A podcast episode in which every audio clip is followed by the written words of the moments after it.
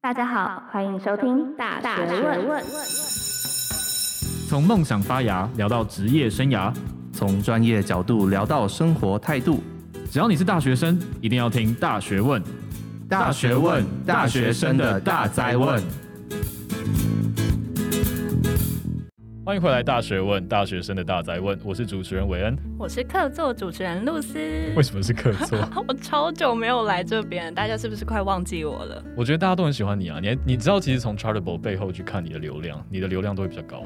哦，真的吗？对，就是一定要出现你或 Corinne 的，然后那个集数的流量都会比较高。然后查理的单主持都不行。这样讲是可以的吗？没关系，没关系，他听不到这一段，他今天没有来。好好好，不管，我们讲太远了，讲太远。我们今天要聊的东西，其实跟出国还有。有就是环游世界这些比较有关系吧？对啊，那韦恩，你是不是就是自己有？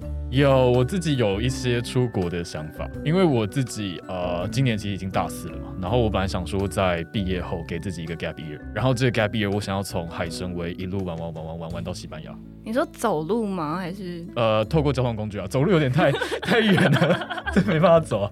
而且我记得露丝你也有说你自己有一些其他想出国的规划。我想要去西班牙一年，就 working holiday 的那种。是 working working holiday 像什么？打工换宿？那你会西文吗？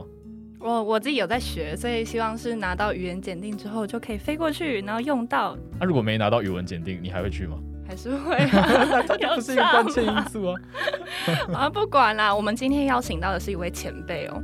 他真的是比我们早很多很多年就已经出国，然后去到很多很多国家，跨了好几大洲。你知道他十六岁就已经自己一个人飞到美国去了。那我们等一下马上就要来听他的故事。好，那我们今天邀请到的来宾到底是谁呢？他就是纽约没有斑马的主持人，以及流浪而后生的旅行作家 Iris。那我们欢迎他。嗨，大家好，我是 Iris。呃，我现在的职业算是一位旅行作家，然后在前两年有出版了一本书，叫做《流浪而后生》。然后同时现在也主持一个 podcast 节目，叫做《纽约没有斑马》。对，有我有听，纽约没有斑马流量大概是我们的十倍吧。不要这样，不要这样，真的很好听。其实蛮多大学生也会听纽约没有斑马的，因为它就是一个吸收新知的平台啊。我自己觉得，就是我们应该就是知识跟干话参半。对对对对对，可是这种东西才有办法让人吸收啊，就跟你没办法听教授讲话讲五十分钟一样的道理。合理，你教授有在听吗？应该是没有，我希望没有。好，那我们请 Iris 就是这一次上我们的节目来跟我们聊聊他一些出国的经验嘛，对不对？嗯、那首先我们想先问一下，就是 Iris，因为我们知道你是从十六岁开始你就去美国，然后想要有一点转变去当交换学生嘛。那当初是什么样原因让你想要出去？其实我在台湾，就是我一直都是台湾教育体制下的小孩啊，就是国立的国小、国中、高中，然后高中的时候也是好不容易就是考上我心目中的第一志愿，嗯、对，然后总之上了高中以后，我就觉得，哎，感觉该达成好像都达成了，可是我发现高一读完之后，我很不知道自己在干嘛，就是我很不懂这个教育体制到底要给我什么，然后我就觉得好像这不是我想要的。Iris 的迷失来的蛮早的。对啊，我们的正常人不是都大学才开始迷失吗？我就觉得生活没有什么刺激感，然后每天大家就是读书考试，然后又不一定考得好，然后到底在学什么我也不懂。嗯哼哼。对，所以那个时候我就其实有时候小时候我喜欢问自己说，我以后到底想要干嘛？我的干嘛不是说我的职业要干嘛，是说我想要看怎么样的世界。然后我那时候我觉得我很想要环游世界，应该很多人都有这个想法吧？就是环游世界，它虽然听起来很肤浅，但是谁不会想要多多看世界？然后我那个时候其实就觉得，哎，好像你要多了解世界，你要先把英文学好。就我十六岁的脑袋直觉是这样觉得，就是很直白啦。然后我就觉得，哦，那学英文好像就是去美国读书最快。然后我就休学了。你休学了？对啊，真的是超聪明的，就是怎么 一个高中生可以想到这个方法？因为我就是想到什么，然后我就觉得好像可以去做做看。然后那时候刚好是听到。呃，不是学校的资讯，就是我在外面看到，哎，有一些留学代办。然后高中生其实你如果想要出国的话，管道是很多的，就是美国跟台湾有一些合作的机构，然后你可以寄宿在寄宿家庭啊，然后你可以去当地的高中上课，而且你是用相对很低的费用，就是跟你大学去读书比起来，就一年的学费加住宿好像就是四十万左右，就是你想一想，它其实是相对很低的，嗯。所以那个时候我就觉得，哎、欸，好像可行哎，我就休学，然后就自己 apply 了这个 program。然后我，我可以问一下那个 program 是什么吗？因为我其实高中的时候，像我根本没听过，就是那种可以出国的 program，还是因为我没有在那个领域或在那个环境里面，所以我才不知道。我觉得只是你当时都没有这个想法。就你其实现在 Google 高中留学代办，绝对就是有好几百家机构在做同样的事情。我知道最上面的那个机构叫做 ASSE，然后那是一个美国的机构，他跟台湾合作，就是让交换学生可以去这样。所以因为就是一开始你只是觉得无聊，然后觉得想要看一下不同的世界，也不是说无聊啊，但 不是吗？就是。就是我想要挑战看看，因为我觉得每天都过着一样的生活。你们也知道，高中大家都体验过高中生的生活，就是考试，每天每一个礼拜都是周而复始，然后一直在考试，我就不太懂到底在干嘛。那我很好奇，你这样一去去了多久？我其实去一年，因为交换学生他就是一年，所以我等于说我高中读了四年，就是我回来之后我还是继续从高二开始读高三，对对对，所以我还是把高中读完。那那这样就是家人在经济方面就是还是可以支持你的吗？我觉得那个时候刚好，我刚刚有说他费用是相对很合理的，跟你大学去读书比起来，所以那时候很幸运，就是家人蛮支持，而且我觉得家人可能也有点吓到，就是他们也没有想到我会突然有这个想法，因为这整件事都是我自己先计划好，然后再给妈妈指导，这样我就自己带她去听讲座，就说哦这个我觉得不错，然后我觉得我可以试试看这样。所以你已经都准备好了，然后才告诉她。对，我就选了一个妈妈心情感觉好像很好的日子。大概都打听好所有的消息之后，我一次报给她，就是让她觉得我好像已经都很了解了这样，然后让她跟我一起去听这些讲座什么的。其实你妈也是蛮开明的，我自己。我妈真的是一个很开明的妈妈，我觉得这是我很幸运的地方。对，然后我觉得这也是我后来在一个人旅行的时候比较不会有的阻碍吧。嗯哼，哎，露丝，我想问一下，如果是你十六岁的时候，你提出说你要出国，你妈会答应吗？可能会诶，真的假的？为什么？对啊，因为我爸妈也是开明的爸妈，对，就蛮开心的。我突然觉得我在专制社会中长大。如果那时候说我十六岁要出国的话，他们一定会说：“哎，真的吗？”然后接下来就会开始把我软禁在家里。这么夸张？可是我觉得，当小孩他对自己的人生有一些想法的时候，好的爸妈，但我觉得会愿意聆听。好的爸妈，他他在说我的爸妈不太好。开明的爸，开明，呃，开明。没有啦，开玩笑，开玩笑。哎，那之后申请到美国之后啊，就不是都要去适应一些新环境，或者是说就是呃一些困难？那那个时候对你来说，你觉得最大的冲击，或者说印象深刻的挫折会是什么？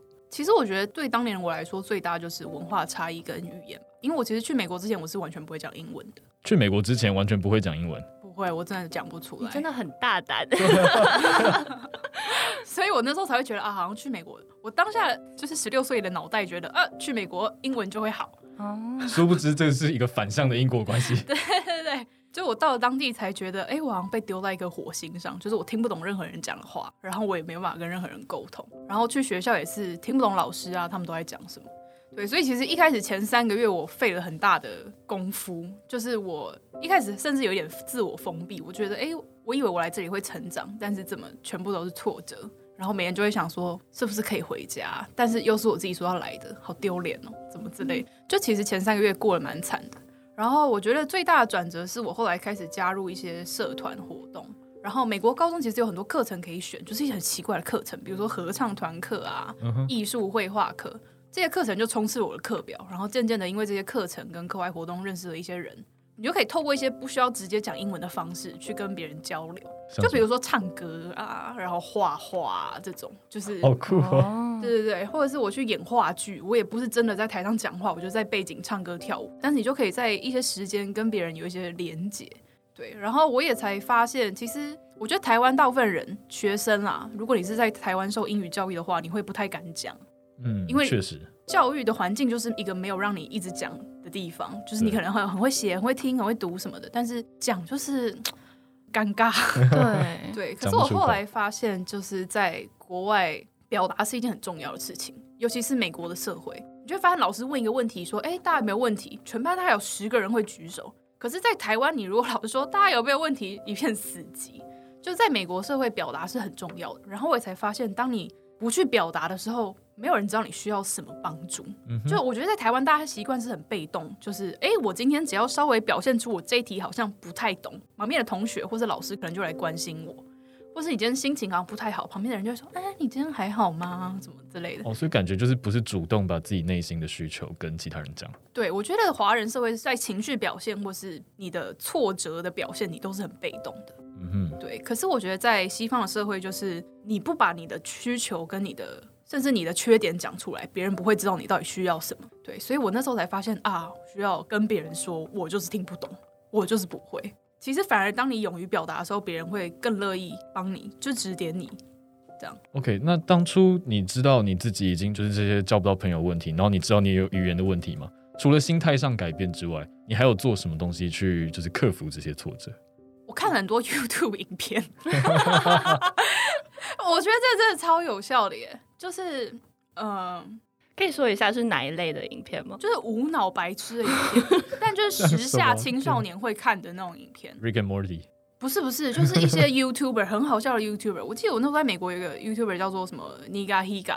就是一个讲干话好笑的 YouTuber，然后我一开始会看到他，是因为我在 Christmas 的时候，我跟我的 family 一起去一个家庭，然后那个小孩全部都在看，然后我想说，哎，怎么就到底有什么好看？然后就发现，哎，真的蛮好笑的。后来我回家，我就自己没事就一直打开来看，然后反正他就是一个讲话很快的青少年，用一些时下的梗，然后就讲话就是很美式就对了，不知不觉看一看就觉得，哎。我好像慢慢听得懂他们都在笑什么了，对，所以我觉得其实你有时候你不需要去看一些很艰涩的什么原文书啊，你就是从美国青少年的流行文化去下手，你就知道他们在笑什么，知道他们喜欢什么类型的嗯幽默玩笑，然后你这样其实更容易跟别人有连结，然后你在跟别人讲话的时候也不会一直很尴尬。可那个时候的你是 get 到那个点的。因为美式幽默其实跟我们的幽默不太一样啊，就毕竟每天的环境就是都是英文嘛，所以你多少还是会每天听到一点。而且我觉得我蛮幸运的是，我其实去美国的时候，我去一个很鸟不生蛋的地方，叫做 Kansas。Kansas 在美国的正中间，对，就是一个不会有什么华人的地方。然后我整间学校会讲中文的，除了我以外，就只有一个中文教授，然后是美国人，对，所以基本上我在那里就是被迫要使用英文。那在这样的环境之下，我反而觉得其实是蛮幸运的。嗯，那你那个时候就是有传讯息回来跟你的家人啊，或是你的朋友们，就说，哼，我想回家之类的。你有哭诉吗？我从来没有说过我想要回家，就是我会自己在心里面有有点这种想法，但是我不会告诉我的家人或者我的朋友，因为我觉得是我自己说要来的。然后这一年我也没有真的把它完成，我怎么知道我能做到什么？可是我觉得就是你出国留学，你心态的乐观是很重要的。就我记得我出国前，我妈跟我讲了一句话，然后她影响我蛮深。她说：“你接下来会遇到很多很多事情，然后很多可能会是挫折，但当你可以乐观的度过，那就是你学到的东西。”哦，所以其实当我自己在面对，我其实出国之前面对到很多挫折，除了语言以外，家庭什么的也很挫折。对，但是我就会觉得，哎，如果我真的可以把这个坎过去，那我是不是就会变得更强？就是变得就是会有成长吧。嗯，那在经过就是美国这一年之后，你觉得你有达到你原本的目标吗？我觉得这一年当然跟我想的很不一样。我想象的原本是很光鲜亮丽，就是我一落地 英文下下叫的。但是就是经过一年的摧残，当然后面就是慢慢学会英文又好一点。我当下不觉得怎么样，可是我过了很多年来看，甚至我现在回头看，我都会觉得啊，这就是我人生转变的那一年。就是因为有了这么多的挫折，然后经历了这么多疯狂的文化冲击，以致我现在到任何一个国家，我都不觉得怎么冲击。那是什么样的原因让你就是持续的一直保持着旅行的状态？既然第一次已经受挫这么的重，就是一年就直接被塞饼那种概念，为什么你后面还会想要持续的去承受这些文化冲击？你后来是大学继续旅行，还是大学毕业就一直哎、欸，其实是不间断的，就从十六岁开始就是去完美国之后一直对。因为我后来其实去完那年，我就发现第一世界很大，就是我发现我其实很孤陋寡闻。然后再来一点，就是我发现人真的是在舒适圈外成长是最快的。你就是把自己丢到一个你完全不熟悉的环境，你就会有前所未有的吸收跟成长。我就很享受那个过程，就是在完全陌生的环境，然后看看自己会变得怎么样。可你不怕就是被那个环境所淹没吗？就好比说它太危险，或者说有什么小偷啊偷东西啊，然后你东西就不见了这样，然后你整个人很无助的那种状态。可是我觉得你会有这种担心，都是你去之前的担心。那你如果去之前有这么多的担心，你出去的话，你就不会有好的下场。就是有时候你太多的焦虑，反而会阻挠你前进的那个步伐。那你大概都是保持着什么样的心态？就是在出国前，就是爽爽去就行。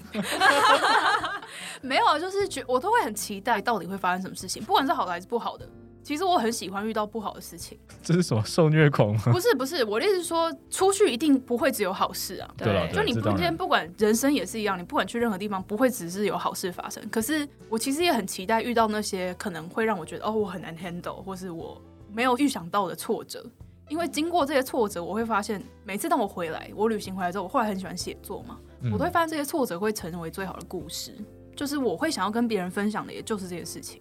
既然都讲到就是故事的东西了，你要不要分享一些就是你之前曾经去过国家，然后让你觉得印象深刻的几个小故事？去过的国家，因为我自己在美国跟欧洲都有读书过，所以美国就是一些比较大的那些基本的州有去过了，然后欧洲也是大部分西欧国家等等的。因为我自己在高中升大学，我有环欧过一次，然后后来大学又去比利时读书，课外时间也其实利用蛮多时间在旅行。非洲就是还没有去过，但是一直很想去。下一个目标吗？对对对。然后近年也有去印度啊、尼泊尔啊、青藏高原啊、东南亚的一些地方，跟日韩这些等等的。对，所以其实还在慢慢的拓展中。对，但是我其实不是一个很喜欢一直去记说自己去过多少国家的人。就是你问我，其实也没有办法想出来。我觉得我旅行喜欢以城市为单位。因为国家其实你，如果我只去过这个国家的一个城市，我真的没有脸说我去过这个国家。哎，我就觉得我其实懂得这些皮毛而已。那台湾的每个城市你去过了吗？大部分其实都有去过，因为环岛啊什么的。就是大学出国留学之前，我先环岛，因为我觉得我要去一个这么远的地方，我应该要先了解一下我的家乡。哦。然后我就先环岛一圈，这样。我不是说我高中升大学我有去环欧吗？我其实其实土耳其算是我在旅行的历程中很大的一个转捩点。嗯，那个时候我其实创了一个我自己的部落格，叫做 irispace.com，然后它经营到现在其实也快要六年的时间了。那一开始我创的时候，我就是想说，哦，我好像可以分享一下我在欧洲旅行的点点滴滴。其实我不太知道写什么，但是我在创立了它，写了一点之后，我发现，哎，我很喜欢写作这个记录自己跟审视自己的过程。后来其实我一直都没有一个写作的重心，我就觉得，哦，好像就是写个好玩。我是大三那一年在比利时读书嘛。然后那时候学校放了一个蛮长的假期，那个假期我想说，哎，我很想要去土耳其看一看，因为我从小其实有看一些土耳其相关的书籍，我就觉得这个地方的中东文化相对陌生，但是很吸引我，我就觉得它有一种神秘的、古老的氛围，就是你也说不上来，就是哦，感觉很酷炫这样。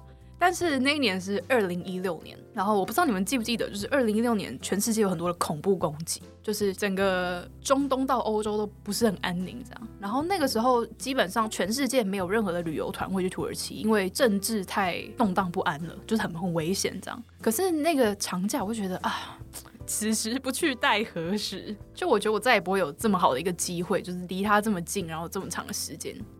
嗯，所以我其实最后还是决定去了。当然我犹豫了很久，然后有时候你越犹豫，机票就会一直涨价。对 对。对 然后我那时候其实每天这样盯着机票，等到我真的觉得好，我就是要去的那一天，机票已经翻两倍。然后我就发现我没有预算可以真的长时间在土耳其这样旅行，我就有点焦虑，所以我就尝试了一个叫做沙发冲浪的平台。这个平台它就是你可以住在陌生人家，然后它就是一个免费的 Airbnb，但你不用付钱，相对的你的代价就是你要多跟屋主互动，就是你们可以有文化的交流啊，或是你煮一顿饭给他吃啊，或是他带你去城市里面走一走啊。就其实就是一个让双方可以互相认识的平台，这样。然后你有一个地方可以住宿，所以我其实整趟土耳其的旅行两个礼拜，我都是住在陌生人的家里。哇，好勇敢哦！哎，默契没有啦，只是穷。没有对，所以其实有时候我会觉得，就是当你预算不够的时候，有时候会出现一些转机，反而会引导你去一些走一些不一样的路，也是蛮有趣的。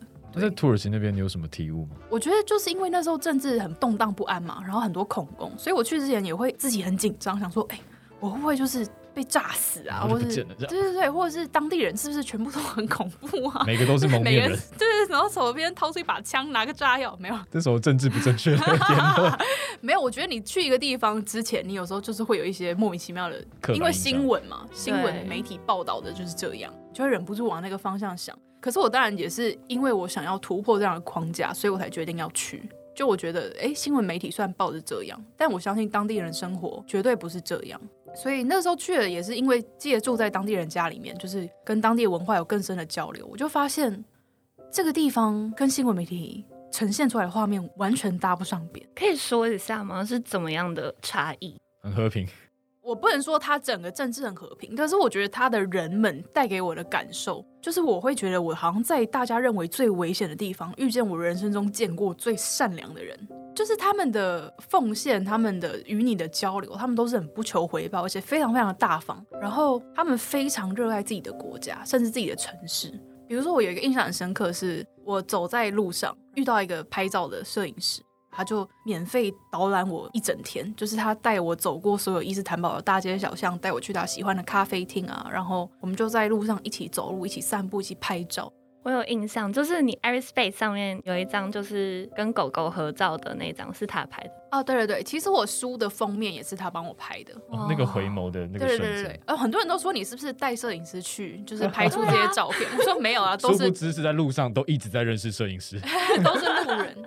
对，我就觉得，哎、欸，他们真的很无私。然后他其实，在拍照的过程中，他也给我看很多他这些年在伊斯坦堡拍的一些照片。然后他一直告诉我一句话，他说：“Istanbul is my baby。”哦，然后我听到这句话的时候，我觉得很感动，然后再来我觉得很惭愧。为什么？因为我是台中人，但我从来没有跟任何一个人说 台中是我的宝贝。对，可是我后来到了土耳其之后，我发现每一个人都非常热爱他们生活的城市跟国家。伊斯坦堡也真的是非常非常的漂亮，它就是一个融合了千年文化的古都。然后每一个皇朝消失又崛起又没落，你可以看到非常多的古迹啊、文化人文，一直到他们现在，就是一个非常迷人的城市。然后更迷人是它里面的人了。我觉得这故事我真的是会讲不完，我脑海中有太多情节，但是大家可以去看我的书。然后这边帮忙推销一下，我们会放在下面的链接。好的，不然你自己看了书的篇章，你有哪一个是你比较印象深刻，或是你比较有疑问的吗？啊，可是我自己最印象比较深刻的，反而是东京那块，嗯、因为它是一整本书的开始，他又讲到了就是你当初刚出去的那个智利的那对夫妇嘛，那个让我感受到，其实你很注重在旅程中人与人之间的连接。嗯，而不是真的去旅游这件事情本身。啊、呃，我觉得我是这样，没错。对，因为其实当我开始一个人旅行之后，我发现我回来之后，我会特别记住的都是我遇到的人，还有这些人他能告诉我的事情。所以我发现，其实你每遇到一个人，他都像是帮你打开了一扇门。你当然上路你可以看到很多，但是你透过一个人他的人生故事，你可以看到更多。所以我觉得人其实是真正很宝贵的。其实我刚刚有说土耳其会是我旅行的一个很大的转捩点，是因为那个时候我在土耳其过了两个礼拜嘛，然后我遇到这么多很印象非常深刻的人事物，但回来之后我还是一直看到土耳其的新闻，就说啊这个地方就是充满了恐攻啊，然后甚至我在台湾的朋友也很不解，就觉得我怎么会去一个全部都是恐怖分子的地方，对，甚至我其实离开土耳其之后，伊斯坦堡也被炸了一遍。嗯，那我那时候其实就觉得很心痛，我觉得，哎，其实真正在受苦的也是当地人，被误解的也是当地人，但他们却明明有这么多的故事，这么多文化，他们也这么的善良，为什么我们透过媒体只能看到这样的新闻？所以你才下笔写了一篇，就是给土耳其人的。对对对，所以我才想说，我想要用我自己在土耳其看到的分享给大家。我不是要说哦，这个地方超爆安全，这个地方就是超赞什么之类的。可是我想要让大家知道，其实世界上有很多不同的视角。然后我一个女生，我到这个地方旅行，这是我看到的。那我也希望就是透过我的文字跟影像，可以让其他人去期待说，如果他真的有一天来到土耳其，他可以看到。不一样的风景。跟你这边讲的东西都比较像是说你在土耳其所遇到的人跟以及收获嘛，对不对？那如果像是呃一些比较内向的人，好比我好了，好，我比较内向。然后为什么你要白眼，露丝？等一下，我没有啊，我没有。好，想要像这样，那我要怎么去建立人跟人之间的连接？就是我觉得这对这一群人来说，他们才是一个最困难的事情。我其实小时候是很避俗的那种小孩，就是我只要开学，我每一天都会想着我交不到朋友怎么办。对，我觉得不是说你一定要每个人都是一个很外向、很喜欢交流的人，可是用你自己舒服自在的方式去旅行，你可以得到的收获是最多的吧？对，那我的话，我就是很喜欢跟陌生人交流，然后其实，在旅行的过程中，我也其实是慢慢的一边在学怎么跟陌生人交流。举个例子，举个例子。我都会住 hostel 嘛，青年旅馆那些的。那你自然而然，其实你会遇到很多很多的旅人。但我也不是每一次都这么敢跟别人讲话，或者说觉得啊，我自己躲在旁边写个日记好了，好好好懒的社交，好可怕这样。我就会去观察身边的人，我就看他们怎么交朋友。我后来发现，大方是最简单的，就是你展现出你的大方。记得我那时候好像在布拉格吧，然后就有一个男生，他就是那种很落落大方的人，你看上去你就觉得哎、欸，很想要跟他讲话。我就注意到他每一次跟别人讲话的时候，他会先走向前，递出他的手，然后说 “Hi，I'm Iris”，当然不是叫 Iris，是我的 表达就是大概这样。他就会直接先递出手，就跟别人握手，然后就开始跟别人聊天。我后来把他这个握手这一招学起来。我觉得是一个很好的展开亲和感的一步。好吧，我们应该要学起来。我们下一次要针对所有大学问来宾的，来了之后都先握手。嗨，嗨，Iris。但那个握手不是说很商业的那种，就是制式的握手。那不然是什么？因为他就是一个很有亲和感，当然这是他的做法。可是我觉得我从他身上学到的是，其实有时候你不要畏畏缩缩的，你就是很直接的就跟大家对方说：“哎，嗨，我是谁？我从哪里来？”嗯，对，有时候你就会让对方觉得哦，好像你这么 welcoming，我也可以跟你讲话。然后另外一个在跟陌生人交流的时候，我自己最常用的 tip 是，我会先观察这个人，然后我会想一些我可以问他的问题。观察，好比说什么？你会看什么点？呃，比如说我有一次在尼泊尔的一间咖啡厅，然后我看到我对面坐了一个男生，他一直在看一本书，然后这本书上面写 Raspberry Pi，树莓派。对，总之我后来跟他聊天，我就问他说，你在看什么书？因为我真的很好奇，嗯，然后这就变成我们两个谈话的开头。后来我跟他就变成一个两两周的旅伴，一直到现在都还有联络。哦，对，所以我觉得在你跟一个人展开交谈之前，你可以先去稍微观察他，然后问问自己说，哎，你有什么好奇的地方？你想要了解他什么？你有什么想要跟他说的？不用硬聊啊。如果你对这个人一点兴趣都没有，你不用硬聊。可是如果你真的有想要跟他交谈的话，先问问题。所以我以为是看长相，哎，这个人长得蛮帅的，上去搭讪一下。不好说，哎哎，那这些就是好比说你在路上遇到的人啊，你们现在都还有在联系吗？其实大部分都有哎、欸，大部分都有。嗯，是怎么维持联系？因为毕竟现在疫情底下就很难再出国，所以你都是透过什么样的联系方式？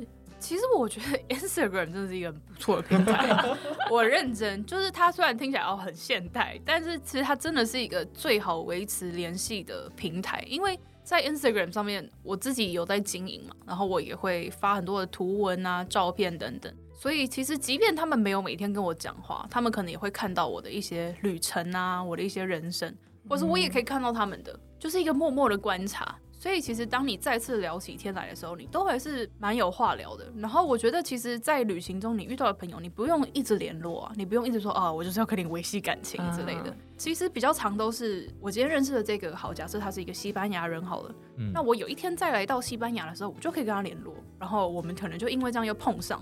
那其实我觉得这种感情都会蛮持久的。真的哦，我以为会就是因为你们久不见面，然后就淡掉了，或者说。就是你们可能之后也就没有再联系的机会，然后就直接 say goodbye。其实我自己本身遇过的状况都是再见面更热络。了解，哎，露丝，如果是你的话，今天换你出游，换你去西班牙。你今天想要一个什么样的旅程？一个什么样的旅程？对，Iris 刚刚已经讲了非常的多，就好比说他去土耳其，他在尼泊尔就是看到一个呃，我不知道是不是帅哥的，看着也没其实还好啦，其实还好。对，然后或者是说他之前有去其他地方，那他都是希望能够建立一些人与人之间的连接。那你呢？我会希望我自己去，因为我觉得自己去比较容易能够。搭讪陌生人，哦，所以你的目的是搭讪？哎、欸，不是吧？这是建立人跟人之间的连连接吗？对对对。所以你是想深入当地的文化，然后去知道当地的生活样貌。没错，然后同时可能也可以推广一下台湾。哦，原来是这样。我会在书里面写下来，其实也就是这些事情嘛。他讲了哪些话，让我完全意想不到。对，像我那时候，哎，就是你说的土耳其嘛。我刚去的时候，我第一个住的女主人，她就跟我说，哎，如果你有一天手机突然就是全部断网啊，连不上社群网站什么的，那就是我们被恐攻了。她就是很毫不介意的讲出这句话。我说，哈，你刚刚说恐攻吗？然后就真的，后来我某一天手机就是断网。对，我一开始还以为是家里 WiFi 坏掉了，因为我那时候住在别人家，然后主人不在。我想说，哎，WiFi 坏掉了怎么办？然后我那时候都没有买网路，我就很紧张。结果后来想一想，该不会是恐攻吧？然后我就 Google 发现，哎，Google 可以用，Google 可以用。等一下，你不是断网了吗？断网是断社群，就是什么 WhatsApp 啊、Facebook、Instagram 全部都不能用。可是搜寻引擎是可以用的。所以网路还有断一半的，是断，就是它不让你交流，就是因为恐攻，它不要它不要你有资讯的流通。哦。所以我就立马搜寻，说哦，土耳其东南空攻爆炸，OK，离自己还有一段距离，没事没事，这样蛮酷的、啊嗯。就是会有这些冲击吧，就是像你说的，因为成长背景的不同，然后你可以在跟一个人聊天的时候，你有看待世界不同的观点，嗯，就会想从别人的眼睛看世界那种感觉。嗯，对，我自己也蛮喜欢的。所以这是你在这些旅程中最大的收获吗？还是说还有其他的？我觉得是哎、欸。很多人说啊，旅行就是要一认识自己啊，就是走出你的人生什么的。可是我真的觉得旅行对我来说比较像是我可以理解到原来世界上有这么多不同的生活方式。因为比如说我们现在台湾社会，我们固定习惯觉得合理的生活样貌差不多就是那样。你要成功，你要闯出一片天，对对对，干嘛？然后有个好的家庭，对对对对。可是，在走过世界，就会发现，哎，人如果要活下来，其实蛮容易的，蛮容易。然后你要活得快乐的方式，其实也很多。比如说我们现在在大城市，我们在台湾，我们会追求的物质，在某些地方它其实是一文不值。嗯嗯。就比如说我今天，好，我现在脚上穿了一双 Jordan One。乔丹的鞋子，那这种鞋子我是绝对不会穿出国的。你会发现，哎、欸，这个东西我在国外我绝对不会拿出来用，我甚至不会想要去买它。为什么在台湾会想？因为那时候便宜，我就买了。我抢到原价，我想说不买吗？哦，原来是这样。总之就是你会对于事物，你会有一些不同的看法。就是我在买任何东西的时候，我都会想说，我到国外之后，我还会需要这个东西吗？就是我今天如果要去旅行，我的行李就只有一个后背包，那我到底会装什么？我其实蛮好奇，你真的装了什么？啊、因为之前我们有访问另外一个人，他刚好去蓝屿旅行，嗯、然后他说他甚至想带吉他过去。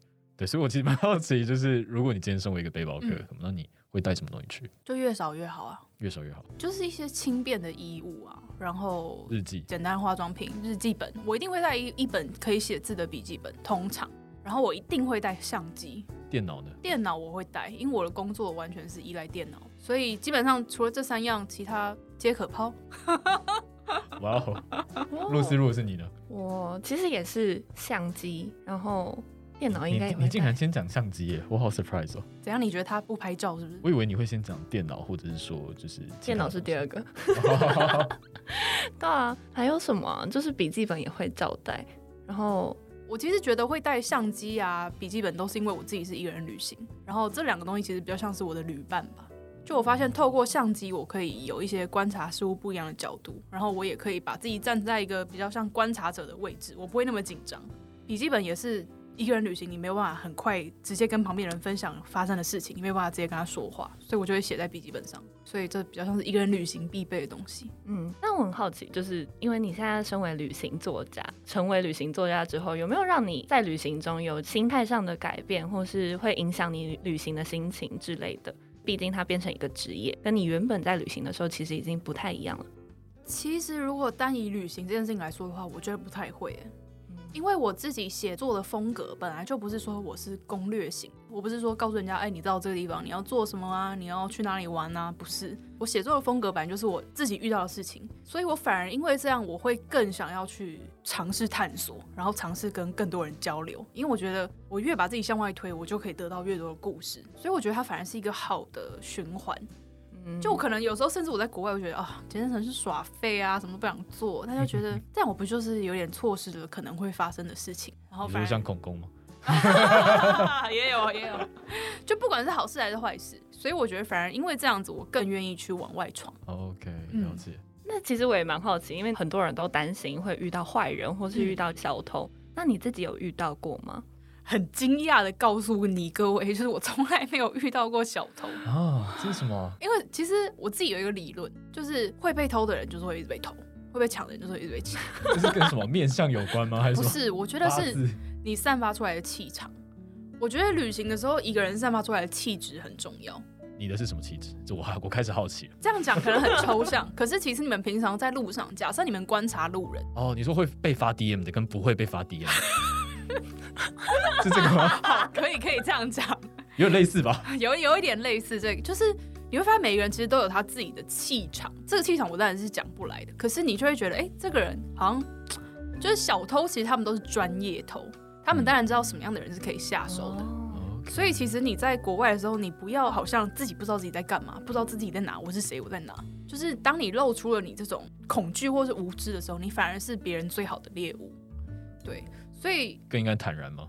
我觉得是，就是我自己出门的话，我其实都是背一个很小的包包，然后我就会告诉自己说，我就是当地人，就是我就会以一个我就是老娘，就是在这里住了十年的那种姿态走在路上。那个词已经换了，他从我改成老娘，差不多就是超到底。好啦，我觉得真的很有用。嗯，我觉得这嗯蛮有用的，我以后要去当，啊、因为我要从海参崴开始走嘛。我要先把自己当俄罗斯人。哎、欸，你手上拿一罐发卡，对，要拿着发卡边走边关。好吧。好，其实我们今天差不多了，我们今天差不多要进入一些总结的环节吧。那我们在这边想要请 Iris，就是稍微给一些建议，因为我们知道你是一个蛮有想法的人，然后也是一个热爱生活，然后并且勇于挑战自己的舒适圈的一个人。如果今天就是一位大学生，他可能没有像你一样，呃，就是在高中的时候就已经知道想要跳脱舒适圈，那现在可能还在迷惘，然后他会有一些不知道自己要干嘛，或者说不知道自己价值在哪，那你会给他什么样的建议？有一点是我很乐意在课外时间去尝试我喜欢的事情。就是如果你现在还是现在你是说大对象大学生，对大学生，对，那我就觉得大学生你就是多给自己尝试的空间，你什么都去试试看，然后找到一个你好像相对蛮有兴趣的事情。对我来说，那时候我发现，哎，我很喜欢旅行，我很喜欢拍照写东西。当下听起来很不务正业，整个系的人都觉得我很不务正业。尤其像旅行这种事情，大家觉得，哎，你就在玩呢、啊。可是。当你有办法玩出自己的心得，然后你慢慢去投入到这件事情上，有一些产出的时候，其实慢慢慢慢大家会看到。对，所以我觉得在大学时期，像你们刚你们也说，你现在在录 podcast 哦，不务正业，不务正业，但其实我觉得你们现在这样很好，就是你多多去探索一些不一样的可能性。尤其是我自己在大学的时候，其实我一直有一个疑问，就是很多人都问说，你毕业之后要做什么？对，这大家都问，不论谁哦，不论谁，真的是不论谁。我那时候超级怕被问到这个问题，因为我不知道我要干嘛。可是我后来其实发现，就是我以后要做的事情，搞不好我现在还不知道它存在。哦，对，这确实有可能。比如说，我现在是靠 Instagram 啊，靠部落格、靠写作这些东西过活。你如果十年前跟一个人说，哎、欸，你以后靠 Instagram 赚钱啊？什么是 Instagram？对，对，什么是 Instagram？他连手机现在长这样，他可能不知道。对啊，或者是说 Podcast，Podcast 也是这两年才起来的东西。三年前就好了，谁会觉得 Podcast 可以赚钱？嗯，谁会觉得它是一条职涯道路？所以我觉得，在这个什么事情都变动了很快的这个时代，我觉得只务正业反而才是你会太限制住自己。只务正业才比较有可能会被淘汰，比起不务正业。对，因为未来的产业变动的太快了，这个真的是一个你需要有很多想法、很多新的创意，然后愿意去探索的一个时代。所以我反而觉得多多尝试，像你现在录 Podcast。我都觉得很好哦，所以他意思就是说，鼓励大学生们去录 podcast。不是，也没有，就是不管你喜欢什么，我觉得都可以去试试看，因为你不知道它未来会变成什么样子。对，因为我自己在毕业的时候，我也是面临说，哎，我要走我正业的这条路，还是我要继续经营我这个部落格？虽然我不知道它会不会赚钱，那后来我当然是选择了后者，我也做的很开心。嗯，这样其实还蛮好的。对，那今天真的是非常谢谢 Iris 的分享。那这边呢，就想要来请 Iris 介绍一下，就是嗯，要怎么样找到你的资讯？如果想要听纽约没有斑马，或是看《流浪而后生》。呃，《流浪而后生》先讲书好了，书的话很容易取得啊，就是不管你去成品啊、博客来啊，就是各大书局你都买得到，线上线下电子书都有。然后如果是 Podcast 的话，也是各大平台，不管你是 Apple Podcast、Spotify、Google Podcast，各大平台你们都可以搜寻纽约没有斑马，或者是我们的 IG 是 NYZebra。对，我自己蛮喜欢纽约没有斑马，我自己是听众啊，我自己也听得很开心。因为纽约没有斑马，它奇特的地方是他们会讲一些就是你没有想过的一些议题。嗯，像我虽然本业是旅行作家，可是我在节目里面很少讲到旅行，嗯、我们就会讨论一些真的是蛮奇怪的议题，就冷知识跟知识并行啊，没错。好，我们就把梗埋到这。想知道更多的，自己去纽约没有斑马听。对，链接都会放在下面哦。好，那我们今天就到这里。非常感谢 Iris 上我们节目。那我们会将我们之中间提到的所有链接全部都放在留言区下面。OK，那今天的节目就到这喽，露丝。好，就这样，谢谢大家，刷，谢谢大家，拜拜。拜拜。喜欢我们今天的节目内容吗？后面还有花絮哦。听完再离开吧，拜拜。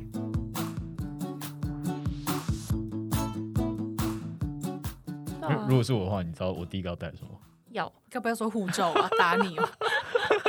我没有想说要带脑，因为我不想哦。因为这样讲好了，就是我自己觉得出去每件事情就都是很未知的嘛。嗯、那如果真的不带脑出去，感觉就会。到底谁会不带脑出去？莫名其妙被抓走。你想不带脑，应该也没有办法。就是 因为因为其实其实我平常生活上就是跟你讲，嗯，比较偏两光一点嘛，小事我就不太 care 的那种。老板性格是不是？呃，也也没有，但但但立 志当 CEO。但是但是就是我觉得，如果今天是把自己丢到外面的话，其实很多生活上的细节是要自己去顾的。嗯哼，对，那这个东西我就希望我带一点脑袋过去，要不然。会会把生活过得乱七八糟。其实我也是一个很两光的人呢，就是我也是一个蛮大拉丢三落四的人。但是我觉得，其实，在路上凡事都会有解决的办法。哦，就生命自会找到出路。我还蛮同意，在旅行的时候，我其实蛮同意这句话的，就是 任何事情其实都一定有它解决的方法。OK，对。